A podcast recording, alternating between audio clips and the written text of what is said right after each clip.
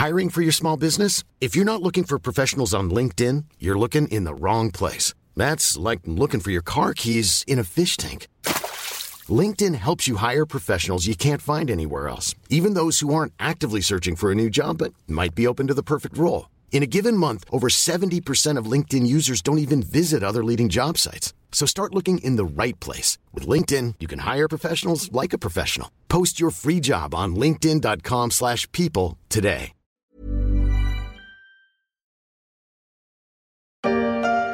Nous allons la garder ouverte et nous allons la remplir de sales types. Croyez-moi, nous allons la remplir.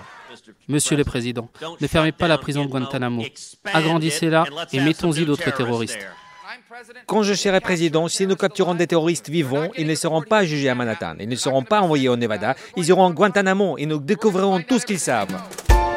Ça, c'était en 2016. On n'a pas vraiment avancé depuis sur le devenir de Guantanamo.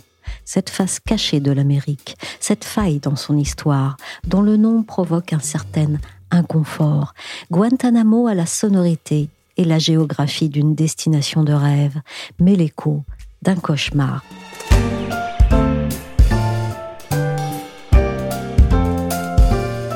Je suis Michel Varnet, vous écoutez La Story, le podcast d'actualité des échos, et on poursuit avec Guantanamo, la série sur les enclaves, ces zones au statut flou, où le droit y a parfois des principes élastiques.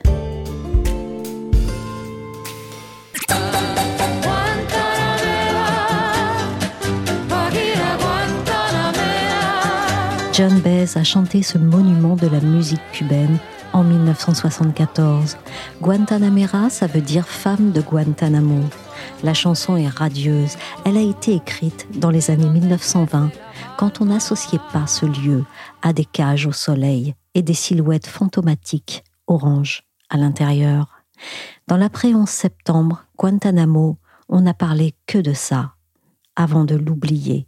Rappelons déjà où c'est et ce que c'est. Guantanamo, donc euh, pour euh, rappeler, hein, c'est une base militaire américaine qui est située alors au sud-est, à la pointe sud-est de l'île de Cuba, donc c'est euh, directement sur la mer des Caraïbes. Véronique Lebillon est correspondante des Échos à New York. Elle s'est rendue dans l'enclave en reportage. Alors on n'y accède pas par la Havane, hein, parce que les relations entre les États-Unis et Cuba, elles sont presque inexistantes. On y accède en fait par Washington, mais même pas vraiment par l'aéroport de Washington. Hein. Il n'y a pas de vol direct pour Guantanamo. On y arrive par une autre base militaire, en fait, qui s'appelle la base aérienne d'Andrews et qui se trouve à quelques kilomètres de la capitale euh, Washington. Et cette base, en fait, c'est celle qui sert aussi d'aéroport d'ailleurs à Joe Biden quand il emprunte Air Force One, donc euh, l'avion présidentiel. Mais c'est un lieu ouvert maintenant? Qu'est-ce qu'il s'y au juste bah, Début juin, j'y suis allée dans le cadre d'auditions euh, d'avant-procès, des, auditions préliminaires euh, d'un détenu qui est à Guantanamo, donc euh, Abdelhadi al-Iraqi. C'est un ancien lieutenant d'Oussama Ben Laden. Il a maintenant une soixantaine d'années et il est détenu à Guantanamo depuis 2006. Euh, il est accusé d'avoir conspiré pour une série de, crimes de guerre, donc euh, au début des, années 2000. Voilà, et c'est pour cette raison évidemment qu'il est à Guantanamo. Et donc ces auditions, en fait, elles, durent en général une à quatre semaines, et à chaque fois, donc il y a des vols charters qui sont euh, organisés depuis cette base d'Andrews vers Guantanamo, et donc à chaque fois, toute la justice militaire américaine en fait se déplace des États-Unis vers cette base. Et donc ces auditions, en fait, elles sont ouvertes à la presse, et c'est dans ce cadre-là que j'ai pu m'y rendre. Les ONG peuvent aussi envoyer euh, des observateurs et puis il y a les familles des victimes qui peuvent aussi dans certaines conditions euh, se rendre sur place quand euh, il y a une audition d'un détenu qui concerne leur cas. Mais Véronique, qui reste-t-il à Guantanamo? Alors à fin juin, là, euh, il restait 36 détenus à Guantanamo. Donc euh, c'est à peu près 5% du nombre total de personnes qui ont été un jour en détention sur la base hein, depuis l'ouverture du camp, euh, qui était il y a presque 20 ans pile. C'était en janvier 2002. Et donc il y a eu au total 780 prisonniers à Guantanamo. Alors la baisse du nombre de prisonniers hein, jusqu'au 36 à fin juin, là, elle a été très irrégulière. Hein. Elle a été forte sous Barack Obama parce que le président américain donc entre 2008 et 2016, avait promis de fermer Guantanamo. Bon, finalement, il a réussi seulement à réduire le nombre de détenus. Euh, il y a eu ensuite un coup d'arrêt sous Donald Trump qui avait même dit à un moment qu'il allait y mettre plus de prisonniers. Bon, finalement, il l'a pas fait. Et puis, depuis l'arrivée de Joe Biden à la Maison Blanche, bah, les sorties, elles se font un peu au compte-gouttes. Euh, là, donc depuis qu'il 18 mois qu'il est euh, à la Maison Blanche, il y a eu à peu près, enfin, il y a eu quatre détenus à, à être euh, sortis. Et donc sur les 36 détenus qui sont encore là-bas, euh, il y a des statuts très différents. En fait, il y en a une vingtaine qui sont éligibles à un transfert dans un pays d'accueil. Euh, mais il faut trouver ce pays d'accueil. Hein. Les, les, derniers qui ont été transférés, ils ont été euh, envoyés en Afghanistan, en Arabie Saoudite, euh, un autre en Algérie. Euh, mais donc euh, voilà, il faut trouver ces pays. Et puis la quinzaine d'autres qui restent encore, certains sont en détention en fait sans horizon de sortie parce qu'ils sont jugés trop dangereux et donc ils seront pas relâchés. Et sans pour autant qu'ils soient d'ailleurs formellement accusés, hein, mais parce que parfois bah, c'est des gens qui ont été torturés dans les prisons secrètes de la CIA et donc c'est des aveux qui peuvent pas vraiment être exploités. Et puis il y a une dizaine de détenus qui ont été formellement accusés, qui sont eux en phase de jugement avec donc ces auditions préliminaires par exemple. Et puis certains ont, aussi engagé des négociations en fait. Euh, donc la défense et, le procureur sont en train de discuter pour négocier des peines. Et c'est notamment le cas des cinq accusés des attentats du 11 septembre qui sont encore à Guantanamo. Et puis il y a aussi un cas unique hein, qui est celui d'un détenu en fait qui a été condamné, qui a purgé sa peine, mais qui continue à être détenu à Guantanamo parce que justement les États-Unis n'ont pas encore trouvé euh, un pays d'accueil pour lui. Et c'est un sujet qui irrite d'ailleurs beaucoup la défense de ce détenu, qui poursuit d'ailleurs le gouvernement pour essayer de le faire sortir. Où suis-je? Au village. Qu'est-ce que vous voulez? Des renseignements. Dans quel camp êtes-vous? Vous le saurez en temps utile. Nous voulons des renseignements. Des renseignements. Des renseignements l'Amérique se soucie-t-elle encore de Guantanamo? Alors l'intérêt pour euh, Guantanamo, c'est quand même euh, évidemment ravivé là, avec le 20e anniversaire des attentats du 11 septembre, euh, mais c'était aussi l'illustration finalement de l'échec un peu de cette justice militaire, hein, puisque en gros 20 ans après, on voit qu'il y a encore des auditions d'avant-procès en fait pour une série de détenus et que certains détenus même ne sont toujours pas accusés de, quoi que ce soit. Donc 20 ans après, évidemment, l'intérêt il s'est émoussé et on peut imaginer que ce soit surtout une, une énorme frustration en fait pour les familles des victimes, hein, puisque les, elles ne sont pas parties civiles dans les procédures qui sont encore en cours. Elles peuvent éventuellement donc assister à des auditions, mais euh, on imagine bien que pour elles, ça doit être euh, assez terrible de voir 20 ans après que ces cas n'ont toujours pas abouti. Aujourd'hui, on voit aussi que les ONG, elles continuent à assurer évidemment une veille de ce qui se passe à la prison de Guantanamo, euh, mais euh, évidemment leur intérêt, elles, ne peuvent pas non plus mobiliser euh, forcément beaucoup de monde sur ces dossiers-là. Donc là, par exemple, quand j'y étais, il y avait deux représentants d'ONG et les deux en fait étaient des jeunes diplômés en droit. voilà, étudiants et diplômés en droit qui venaient voir un petit peu finalement à quoi ressemblait euh, cet euh, aspect particulier de la, de la, justice de leur pays. Et puis à côté, il y a aussi la presse. Alors, euh, il y a évidemment moins de journalistes à aller à ces auditions. Il y en a quand même toujours une qui reste. C'est euh, une journaliste qui couvre tout ce qui se passe en fait à Guantanamo depuis 20 ans.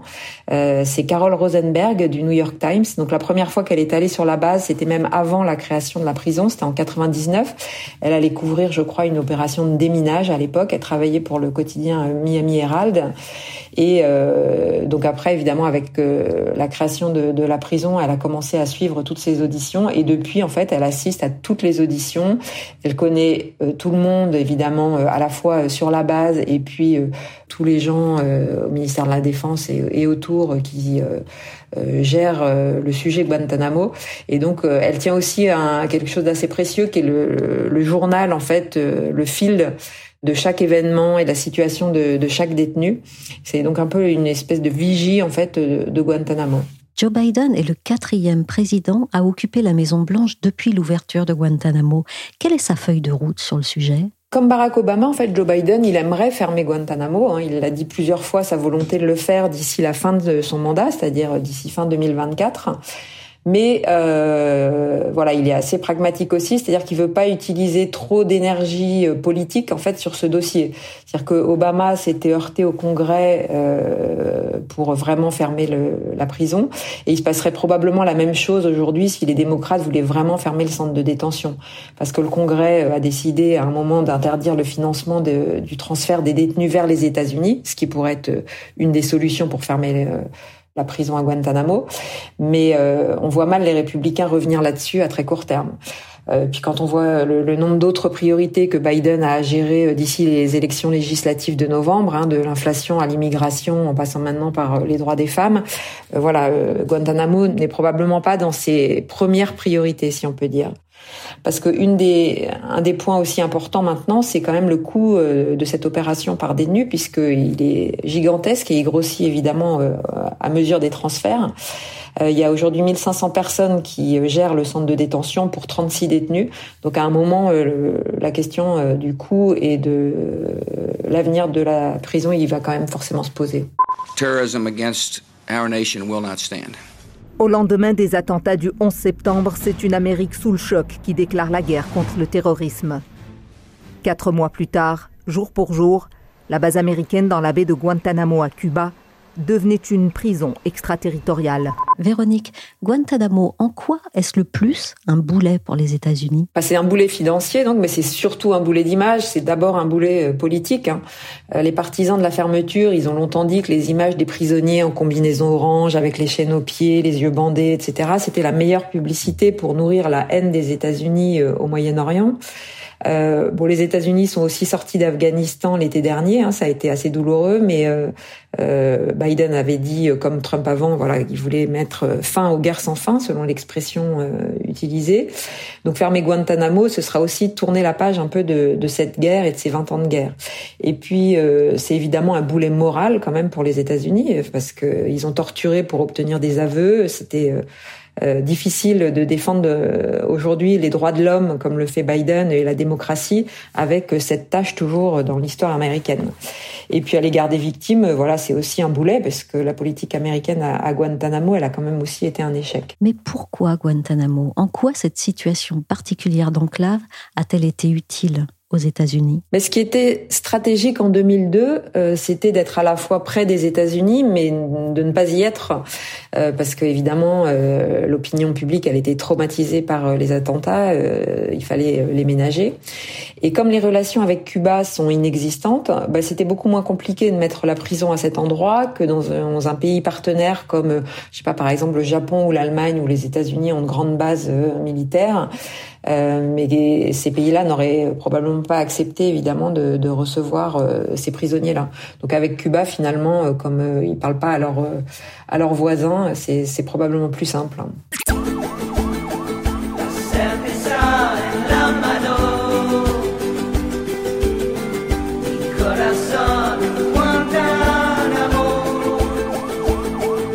C'était quoi Guantanamo avant la prison de Guantanamo Guantanamo, c'est vrai que dans l'esprit des gens, c'est euh, cette prison et uniquement cette prison en fait. Mais les Américains, ils sont sur place depuis euh, presque 125 ans euh, quand les États-Unis en fait ont pris l'avantage sur l'Espagne à Cuba. C'est-à-dire qu'il y a eu une courte guerre en fait avec l'Espagne qui tenait Cuba. Euh, il y a eu une courte guerre euh, hispano-américaine et donc euh, l'Espagne voilà a perdu. les États-Unis ont pris le dessus et du coup ils ont négocié en fait avec Cuba la possibilité d'occuper cette base et de rester dans ce coin de Cuba. C'était l'intérêt stratégique de cette baie. Elle est, il est connu depuis très longtemps. Hein. Même Christophe Colomb y était passé en 1400 1994. C'est une baie assez intéressante parce qu'elle est assez large et parce que les eaux en fait sont rapidement euh, très profondes à, la sortie sur la mer des Caraïbes. Et donc bah, les Américains en fait ils ont négocié avec euh, le nouveau euh, gouvernement de Cuba un accord en 1903 et la, la, base, elle devait permettre aux États-Unis, entre guillemets, de maintenir l'indépendance de Cuba. C'était l'un des deux points euh, cités. Et puis aussi de servir sa propre défense. Voilà. Et donc cet argument de servir sa propre défense, il était évidemment important. Euh, à l'époque, c'était aussi pour euh, faire une station un peu de ravitaillement pour les, les États-Unis. Euh, mais c'était évidemment très intéressant pour eux d'avoir à quelques heures de, de navigation des, des, côtes américaines euh, un point comme ça de, de surveillance maritime. Les Cubains ont un dicton. No est facile. Ce n'est pas facile. Aujourd'hui, les États-Unis veulent un partenaire pour rendre la vie des Cubains un peu plus facile. En particulier, je tiens à remercier Sa Sainteté le Pape François, dont l'exemple moral nous a montré l'importance d'améliorer le monde plutôt que de se contenter de la réalité des choses. Todos somos americanos. Nous sommes tous américains. On vient d'entendre le discours de Barack Obama en 2014, celui qui marquait l'ouverture entre les deux pays. Mais avant, comment s'est inscrit et surtout comment s'est maintenu Guantanamo dans la relation de Cuba avec les États-Unis, notamment durant le castrisme? L'accord, il était assez verrouillé parce que pour sortir de l'accord, il fallait que voilà les deux pays soient d'accord, ou en tout cas, il fallait que les États-Unis à minima soient d'accord pour rétrocéder cette base. Et donc, évidemment, euh, ça n'a jamais été le cas et en tout cas euh, les États-Unis tiennent euh, fortement à cette base qui est aujourd'hui je crois la seule base qu'ils détiennent dans un, un, pays communiste et qui est à la fois aussi la, la plus ancienne base à l'étranger. Et donc il y a, y a, un moment où effectivement on arrivait en train depuis la Havane je crois sur la base et puis il y avait des relations avec les villages aux alentours, les gens venaient travailler éventuellement sur sur la base. C'était une base relativement classique, mais évidemment dans les années 50 avec la, la la révolution cubaine euh, qui s'est organisée, euh, il a commencé à avoir des relations beaucoup plus compliquées. Il y a eu la fronde contre cet impérialisme yankee, et puis l'arrivée de Fidel Castro, évidemment, à la fin des, années 50, ça a complètement euh, changé les, relations. Alors les États-Unis, en fait, ont, toujours respecté leur contrat qui était de verser un loyer à Cuba, même si c'est relativement symbolique, hein, puisque c'est quelques milliers de dollars par an. Mais aujourd'hui, ce loyer, en fait, n'est plus encaissé par Cuba, puisque évidemment, c'était une façon de, de, montrer leur opposition. Mais en tout cas, ils n'ont jamais pu, euh, les uns et les autres, sortir du contrat qui avait été fixé. Donc aujourd'hui, c'est vrai que la base, euh, c'est vraiment une île dans l'île. C'est assez impressionnant parce que euh, il y a une porte qui va vers vers Cuba. Et évidemment, bon, c'est grillagé tout autour, mais il y a très peu de mouvement finalement. Enfin, c'est-à-dire qu'on a vraiment le sentiment d'être. Et d'ailleurs, les, les gens disent quand ils parlent de l'île, et on ne sait pas bien s'il parle de l'île de Cuba ou de l'île de la base, et en fait, c'est probablement l'île de la base. il y a juste une vingtaine de Cubains qui restent aujourd'hui sur cette base et qui sont des gens qui n'ont jamais voulu euh, euh, retourner, enfin, ou en tout cas leurs descendants qui n'ont pas voulu retourner vers Cuba. Euh, mais sinon, en fait, euh, il y a très peu de liens avec les habitants de, l'île. Et quand on demande d'ailleurs aux militaires ou même aux civils américains qui travaillent sur la base s'ils sont déjà allés à Cuba, ils vous regardent avec un air surpris. Ils ont, enfin, on a l'impression qu'on leur parle d'un autre, euh, vraiment de d'un endroit très éloigné. C'est assez étonnant. Alors que même quand Obama était au pouvoir, les relations se sont quand même réchauffées avec Cuba. Les gens pouvaient, enfin, les Américains pouvaient même refaire du tourisme dans l'île. C'était euh, relativement souple finalement. Enfin, ça a été refermé après avec Trump, mais euh, Biden a réouvert là un tout petit peu, mais euh, ça reste très ponctuel. Euh, juste peut-être pour vous donner une idée aussi un peu de, de la taille hein, de la base, elle fait 115 euh, km carrés, donc si on compare à Paris, c'est un tout petit peu plus grand que Paris. Donc euh, voilà, c'est pas négligeable, hein, c'est quand même euh, déjà une base importante. Euh, sa surface utile, elle est quand même plus restreinte puisque donc c'est une baie, euh, c'est-à-dire qu'il y a une bonne part de cette superficie qui est occupée par la mer, et puis elle est séparée donc en, en deux parties. Il y a d'un côté à l'ouest l'aéroport et puis une partie un peu sauvage euh, qui est assez peu occupé. En fait, l'essentiel de la base occupe la partie est du site et notamment c'est là aussi que se trouve euh, le centre de détention. Donc sur ces 6000 personnes qui vivent, on disait donc 1500 travaillent à la prison. Euh, le reste, ce sont des militaires qui viennent en poste, alors souvent pour neuf mois quand ce sont des jeunes militaires qui sont affectés à des missions un peu de base, de surveillance, etc. Et il y a aussi des familles qui peuvent venir en général avec les militaires qui sont les plus gradés, et eux restent d'une manière générale deux à trois ans en fait selon leur mission. Euh, il y a aussi pas mal de travailleurs parce qu'il euh, y a beaucoup de chantiers sur cette base en permanence. Il y a des constructions de routes, de logements, etc. Et donc euh, voilà, il y a des sous-traitants qui sont là et qui amènent leurs salariés. Et puis il y a ce qu'on appelle les travailleurs étrangers en fait, qui sont aussi assez nombreux. Et de manière assez surprenante, ce sont presque exclusivement des Jamaïcains et des Philippins. Alors les Jamaïcains, c'est assez logique puisque la Jamaïque est toute proche. Donc c'est des gens qui travaillent au supermarché, dans les cuisines de la cantine locale, les pompiers aussi euh, de, de la base sont jamaïcains. Euh, les Philippins, c'est a priori plus atypique puisque c'est quand même très très loin de, de, des Philippines et c'est des gens qui rentrent euh, une fois par an chez eux au mieux.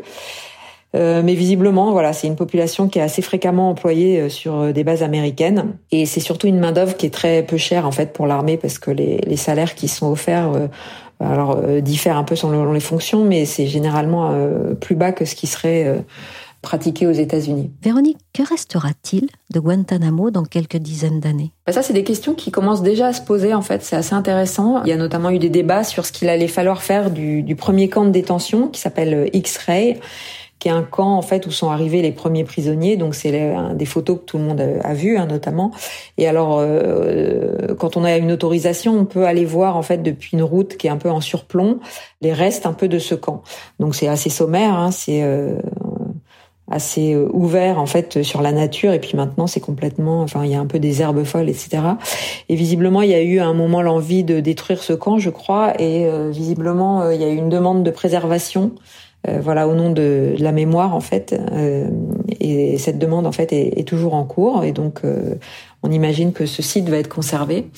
Et puis euh, Carole Rosenberg, là, donc la journaliste du New York Times qui suit Guantanamo depuis 20 ans, dont je vous parlais tout à l'heure, elle vient aussi de sortir les photos des premiers prisonniers euh, arrivés au camp début 2002. Donc il y avait eu quand même des, des quelques clichés à sortir, mais euh, elle vient d'en sortir beaucoup plus.